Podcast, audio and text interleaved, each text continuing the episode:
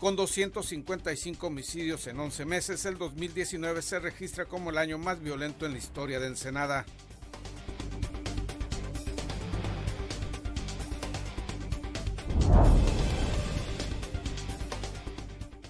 Inició el operativo Diciembre Seguro por parte de las diferentes corporaciones policíacas. Se reforzó la vigilancia en la zona centro y áreas comerciales del puerto. También se vigilará la venta de juegos pirotécnicos.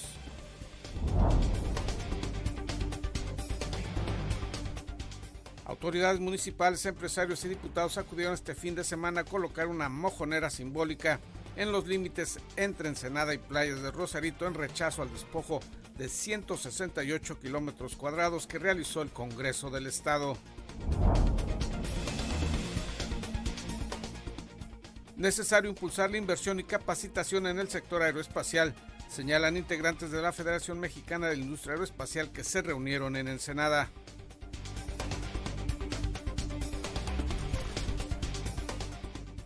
Gran éxito se realizó la segunda edición de la carrera de aniversario del Vigía. Más de 300 corredores participaron en esta justa deportiva.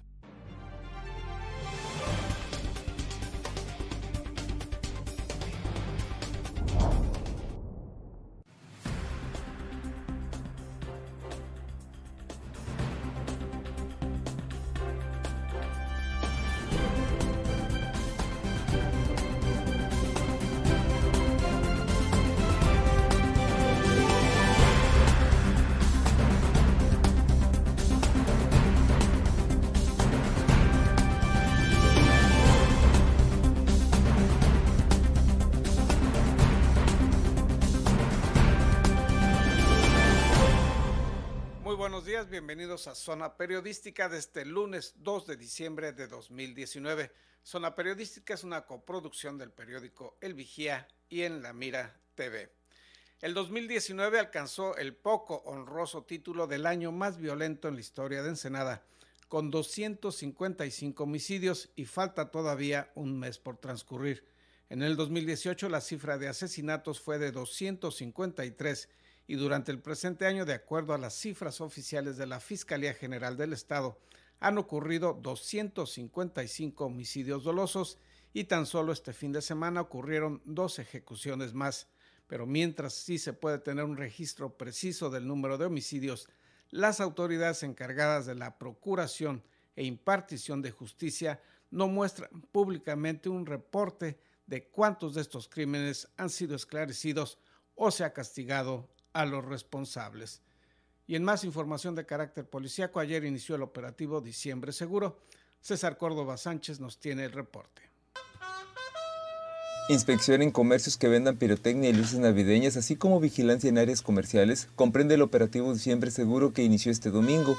La estrategia de seguridad arrancó la mañana de ayer frente al Parque Revolución, sitio donde se dieron cita corporaciones policiales de los tres niveles de gobierno, así como bomberos y protección civil.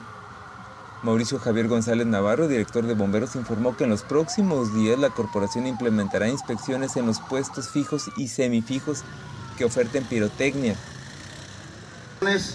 En todos los puestos fijos y semifijos donde venden pirotecnia, basándonos nosotros en las normas oficiales mexicanas y en nuestro reglamento.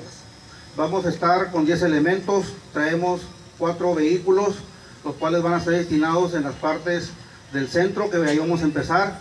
Vamos a empezar con el operativo de los arbolitos de Navidad, de las extensiones donde venden esas luces. Hay que revisar que sean normativas, que sean mexicanas, que sean seguras. Las recomendaciones que le da la Dirección de Bomberos a nuestra Ensenada, a nuestra ciudadanía, es que revisen bien antes de poner ese arbolito las instalaciones.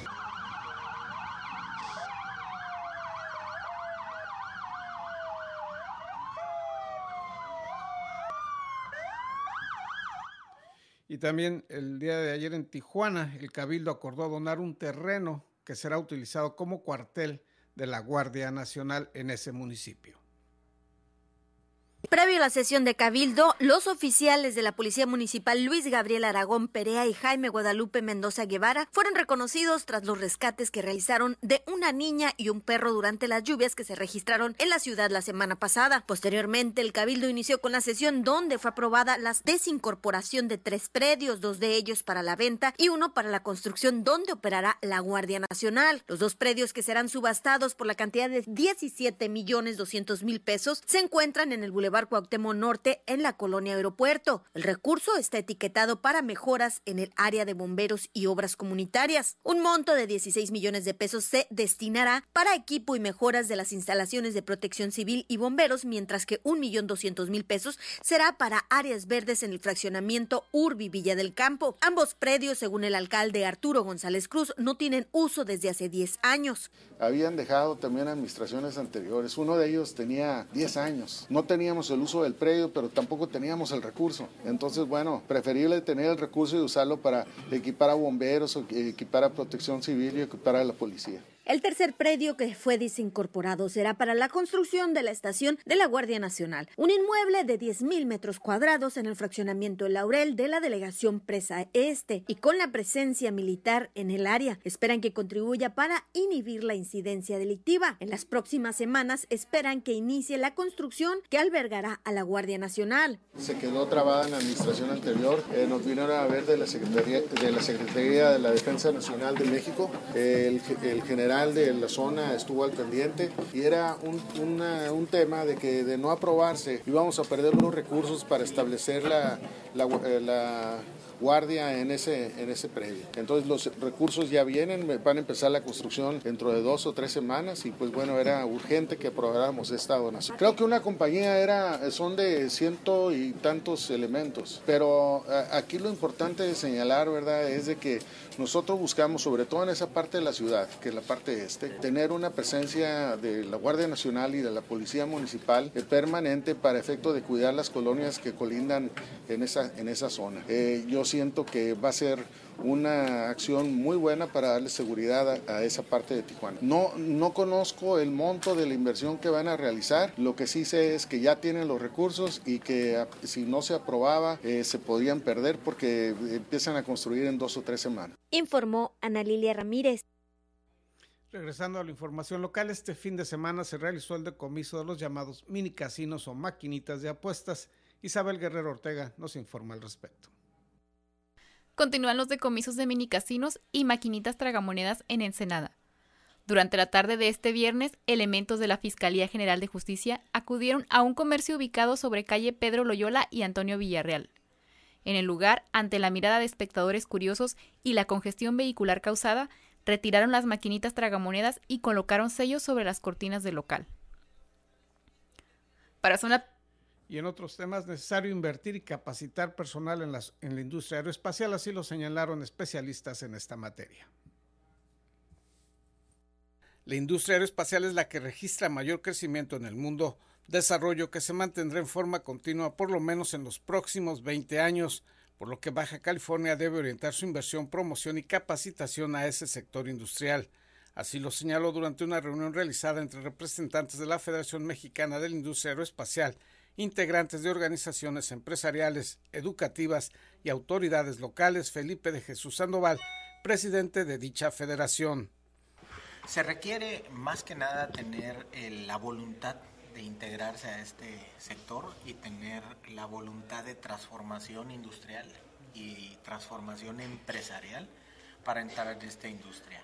Esta es una industria global, entonces las exigencias de desempeño pues son como cualquier empresa, eh, con cualquier industria global, similar a la automotriz. El desempeño empresarial debe ser excelente, es decir, entregar los productos con excelente calidad, a tiempo, a un costo competitivo. Esas son las reglas del juego en cualquier industria global, la aeroespacial no es la excepción. Dos, se requiere invertir, por supuesto, ya sea a través de capital privado, ya sea a través en asociación con grupos extranjeros o con grupos nacionales, realmente eso no importa. Lo que importa es eh, la voluntad de querer integrarse a esta industria y hacer un plan de negocios para poder hacerlo exitosamente. Y en esto, pues la FEMIA obviamente les puede ofrecer la asesoría de cómo hacerlo. Destacó que México ocupa actualmente el décimo segundo lugar a nivel mundial, con una participación del 2.2% en esta industria, lo cual si se considera la importancia económica que tiene a nivel mundial, es un logro verdaderamente importante. Ahorita México ocupa el lugar 12 a nivel mundial. Eh, tenemos en este momento el 2% de participación mundial. Es muy pequeño todavía, pero ya aparecer eh, en los primeros 12 lugares es muy bueno. Eh, esta industria ha tenido un crecimiento en los últimos 15 años de 14% sostenido. Y este año, que es un año complicado, vamos a alcanzar cuando menos un 11% más o menos, eh, lo cual es extraordinariamente bueno para México. Felipe de Jesús Sandoval enfatizó que el sector privado y gubernamental deben invertir más en industria, así como en la formación y capacitación de mano de obra calificada, pues se trata de establecer niveles de competitividad frente a los países más desarrollados del mundo. La Federación Mexicana de la Industria Aeroespacial aglutina desde el 2007 a las empresas nacionales y extranjeras del sector que operan en el país y se estima que para el año 2020 se facturen por parte de este sector más de 12 mil millones de dólares en el país, informó para Zona Periodística Gerardo Sánchez García. Y en un acto simbólico que no histriónico, autoridades municipales, empresarios y otros ciudadanos acudieron a colocar una mojonera o marca en los límites entre Ensenada y playas de Rosarito. Los detalles al regreso de una pausa publicitaria.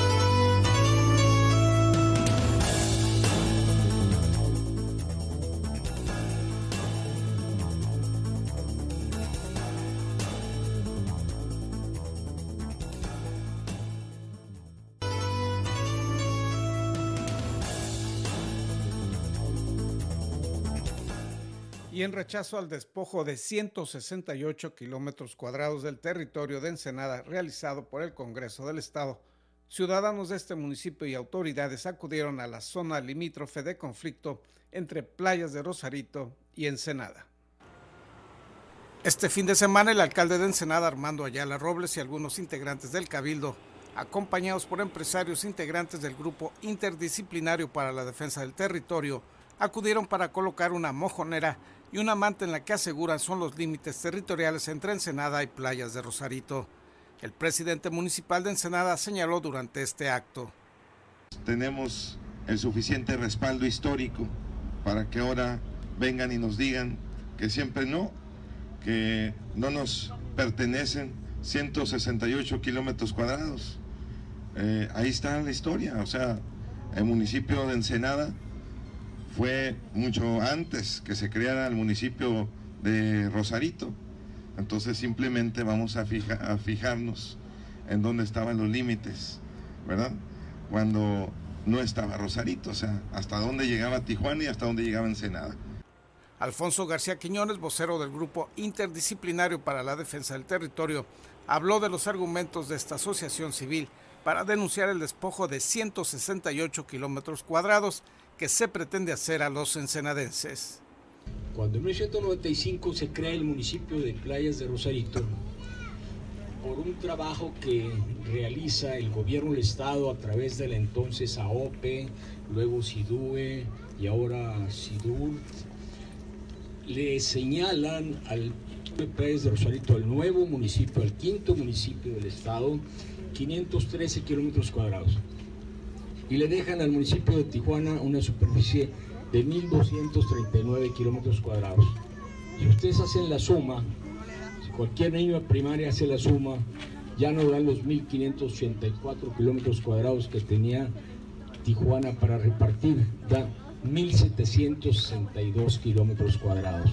Por parte del sector empresarial, Jorge Menchaca Sinencio, presidente de la Cámara de Comercio de Ensenada, señaló su postura sobre el conflicto limítrofe los ensenadenses, los comerciantes, los ciudadanos, no estamos de acuerdo con que la matemática la completen con pedazos de ensenada. Que cuenten bien, que revisen bien. Tijuana siempre tuvo su territorio muy claro marcado y no es posible que en el momento de la separación de Rosarito el que paga los números que faltan es Ensenada. Por eso estamos el día de hoy aquí y por eso estaremos el comercio organizado, el sector empresarial y todos los ciudadanos de Ensenada defendiendo lo que es nuestro desde la antigüedad.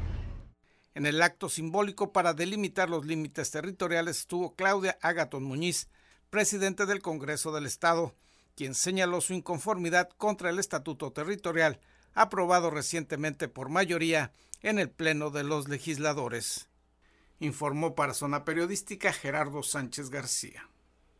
Y sobre este tema, la diputada local Claudia Agaton Muñiz habló sobre la prórroga interpuesta ante la Suprema Corte de Justicia para evitar la aplicación de este despojo de 168 kilómetros cuadrados del territorio ensenadense. Tramitó ante la Suprema Corte de Justicia de la Nación una prórroga para la entrega del Estatuto Territorial y aunque el plazo fijado para entregar dicho documento ya venció, se espera que en esta semana se determine si se concede o no dicho aplazamiento. Así lo informó Claudia Agatón Muñiz, presidente del Congreso del Estado. Ya estamos en espera de formalmente el día martes, miércoles, recibir una respuesta de la Suprema Corte de Justicia de la Nación Sí ha habido recursos a manera de prevención en cuanto al tema de la prórroga para ver si se puede llegar, llevar a cabo el acuerdo, sobre todo para que Ensenada tenga la oportunidad de revisar la repartición en cuanto a los kilómetros que nos corresponden. Explicó que si bien el pasado viernes un par de legisladores locales acudieron ante el máximo tribunal del país a entregar el anteproyecto del estatuto, en estricto sentido jurídico y legislativo, el documento estaba incompleto. Realmente le corresponden a Ensenada en tres aspectos eh, mediáticos. Uno, el planteamiento histórico que lo viene marcando desde 1925 en el 95, que son las fechas claves para los ensenadenses en cuanto a la repartición del territorio. Lo segundo, que es un tema aritmético, no es un tema de criterios, ya aquí está definido por demás con mucho antecedente histórico eh, la cuestión de los límites territoriales. Agregó que en el caso de otorgarse la prórroga por parte de la Suprema Corte de Justicia, podría revisarse lo referente a los límites territoriales entre Ensenada, Playas de Rosarito y Tijuana, pues de acuerdo a la legisladora local, hay un despojo de 168 kilómetros cuadrados para los ensenadenses tendríamos esa vía, esa vía eh, al día de hoy que nosotros checamos en la madrugada y en la mañana a partir de las 8 de la mañana, el estatuto territorial aún no es publicado por el Ejecutivo. Sí marca la Suprema Corte que ese estatuto territorial debería estar vigente para que nosotros pudiéramos realmente haberlo hecho en el tiempo pertinente antes del día 30 Esperemos que la Suprema Corte emita un criterio, no queremos que nos despojen, yo creo que nadie en lo absoluto estamos preparados ni lo vamos a permitir. Indicó que de otorgarse la prórroga y aunque ya fue aprobado en el Pleno del Congreso Estatal dicho estatuto, se promoverá que se revise nuevamente el punto que se refiere a los límites entre Ensenada, Playa de Rosarito y Tijuana, pues de acuerdo al punto de vista de la congresista, se está afectando territorio que pertenece a los ensenadenses informó para Zona Periodística Gerardo Sánchez García. Y en otros temas, grupos ambientalistas continúan su labor en defensa de los recursos naturales del municipio ensenadense. Activistas simpatizantes del movimiento mundial Fridays for the Future y alumnos de la comunidad educativa La Milpa en el Sausal se reunieron con la Comisión de Ecología del Cabildo del municipio de Ensenada para entregar una petición. Esta petición es para que se declare en Ensenada emergencia climática y que se y pues a raíz de eso que se haga algún tipo de programa municipal o que se hagan políticas públicas para, para mitigar y combatir este problema pues que nos concierne a todos. Respecto a esto, la activista ambiental Paulina Lascano destacó que la intención principal de este movimiento es crear conciencia tanto en ciudadanos como en funcionarios públicos pues lo que buscamos es eso, ¿no? Como, como incidir de alguna manera en la política pública para que se reduzcan las emisiones de carbono, cumplir con los acuerdos de París y pues eh, poner nuestro granito de arena en, este problema grande. Durante la reunión, los niños de la escuela expusieron sus preocupaciones en torno al futuro del medio ambiente. De igual forma, los activistas recordaron a los regidores su responsabilidad ante esta problemática. Sobre ustedes eh, recae esta decisión importante, ¿no? Que va a pesar sobre el, futuro de todos estos chicos y los que están allá afuera. Por su parte, la regidora Carmen Salazar puntualizó que dentro de 15 días tendría la apertura para trabajar a la par de asociaciones y ciudadanos interesados en estos temas. Entonces, a más tardar en dos semanas estamos marcando una visita con todos estos equipos, estos, todos esos grupos, asociaciones, o sea, civiles, personales, escuelas, lo que sea, para marcar una ruta y tener un plan de trabajo. Finalmente, Paulina Lascano invitó a los interesados a sumarse en este proyecto en pro del medio ambiente, a mantenerse en contacto a través de sus redes sociales. Ok, nos pueden, nos pueden seguir en el Facebook Fridays for Future Ensenada. Este también está Instagram, Fridays for Future Ensenada, igual. Para Zona Periodística, con imágenes de Darío Grijalva, Isabel Guerrero. Ayer domingo se realizó la segunda edición de la carrera conmemorativa del 17 aniversario del periódico El Vigía. David Amos nos tiene el color de esta justa deportiva. Este domingo se celebró la segunda edición de la carrera atlética de 10 kilómetros de periódico El Vigía. En punto de las 8 de la mañana y con un clima idóneo para la práctica del atletismo, arrancó sin contratiempos un evento que sigue creciendo en popularidad tanto por su demandante ruta como por unos premios que otorgan una bolsa en efectivo de hasta 10 mil pesos para los primeros lugares. Corredores de todo el estado se dieron cita para atacar la tan esperada cuesta del Cerro El Vigía, una subida de más de 700 metros que puso en predicamento hasta el más capacitado. El atleta ensenadense Fernando Abad Pérez, del Club Todos Santos, sigue demostrando su alto nivel en las carreras pedestres, defendiendo la casa y llevándose la victoria general de manera contundente. Se me hizo muy, muy bien, la verdad, este, muy agradable, muy bien organizada, mejor que el año pasado. Este, la ruta fue la misma. Este, eh, la gente estuvo apoyando muy bien bueno, pues este, yo creo que mi trabajo lo empecé a hacer del kilómetro 8 en adelante y este, pues ya se dio este resultado.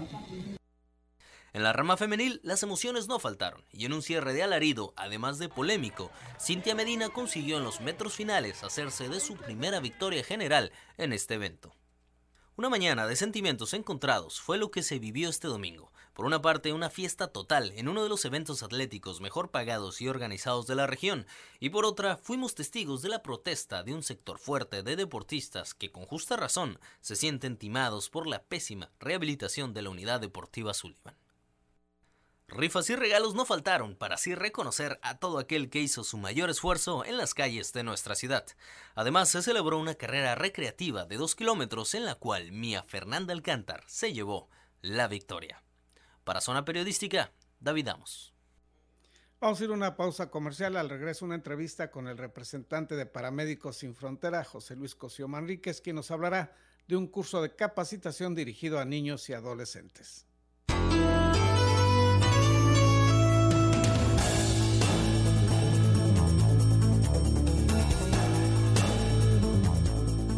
Gracias por continuar aquí en Zona Periodística. Nos acompaña en este estudio José Luis Cosío Manríquez, quien es presidente de Paramédicos Sin Fronteras aquí en este municipio, a quien le agradecemos su asistencia a esta entrevista para hablarnos sobre este curso que se va a brindar a niños y adolescentes este próximo 7 de diciembre. ¿Podrías platicarnos de qué se trata? Muchas gracias, Claudio. Gracias por invitarnos aquí en la Mira TV. La verdad es, estamos emocionados. Es un primer, es el mega curso de primeros auxilios e incendios. Esto es en conjunto con bomberos. Nos, nos juntamos y los capacitadores de varias empresas en, en atención prehospitalaria y primeros auxilios. Y Xochicalco nos facilitó toda, toda la operatividad, la logística para invitar a niños de 5 años a 14 años y que ellos aprendan qué hacer en caso de una emergencia en primeros auxilios y que sepan también qué hacer en caso de una emergencia de incendios. Más que nada va enfocado a la prevención, que, que no nos suceda, ¿no? Pero más vale estar preparado para algo que ojalá nunca pase a que nos pase y no estemos preparados. ¿En qué fecha se va a realizar? ¿En dónde? ¿Y hay una preinscripción para que se puedan ir registrando? Tenemos ahorita eh, la prescripción en, este, en, por medio telefónica, pero ese mismo día, ahí en, en Xochicalco, nos van a hacer el favor de estarlos registrando y pueden ir llegando y este, los van a estar registrando ahí y les van a dar una ficha y el curso es gratuito, es el día sábado, este, este sábado a las 9 de la mañana iniciamos y terminamos a la 1. Entonces, ¿Qué es lo que se le va a impartir de manera específica a estos niños y adolescentes? Ok, una de las finalidades es el manejo y la evaluación del paciente, cómo llegar, cómo acercarse y no contaminarse y no hacerle daño a la víctima y, manejar mucho su seguridad. Dos, saber qué hacer en caso de una herida y hemorragia. Tres, qué hacer en caso de una fractura. Eh, dentro del área de incendios, cómo tener un detector de humo en casa, cómo manejar un extintor y cómo atenderse una quemadura. Y por último, las maniobras de, de reanimación cardiopulmonar con la obstrucción de vías aéreas. ¿En dónde se va a realizar este curso? En el auditorio de Xochicalco. Eh, tenemos una capacidad en el auditorio para mil personas. Queremos romper el récord, por eso lo llamamos megacurso. La idea es mínimo tener 500 niños y jóvenes en, esa área y queremos, el, récord lo, lo, rompimos en el 4 de octubre del 2004 cuando hicimos un megacurso aquí en Ensenada a 800 personas. Una de las finalidades de este curso es que aparte de que va a ser hablado, va, vamos a tener también señas. Señarte es una de las de los apoyos de las agrupaciones que va a estar con instructores y lo vamos a dirigir también en ese, en ese idioma. Entonces, sería sábado, 7 sábado de diciembre. A las 9 de la mañana a 1 de la tarde. En Xochicalco. En Xochicalco, los esperamos ahí en el auditorio, va a ser una logística muy grande. ¿Qué tendrían que llevarlos? Nada más, si pueden ir desayunados, nosotros, eh, hay una empresa este, que, que, nos va a facilitar este, frutas, pero más que nada es un, es un ambiguo, queremos que vayan desayunados o que lleven un lunch para ellos. Pues le agradecemos a José Luis no, gracias. Manríquez, presidente de Paramédicos Sin Frontera aquí en el Senado. Así es, gracias, claro. La verdad agradecemos a la Mira TV y la propaganda que nos den, nada más que lo compartan. Queremos que mucha gente esté capacitada. Se presentan emergencias, ya tenemos emergencias en el puerto y pues tenemos muy pocas unidades de emergencia. Entonces, más que nada, estar prevenidos y saber actuar ante una emergencia. Pues te agradecemos y le agradecemos también a usted que nos haya acompañado en la edición del día de hoy. Y bueno, que tenga usted un excelente inicio de semana. Bueno.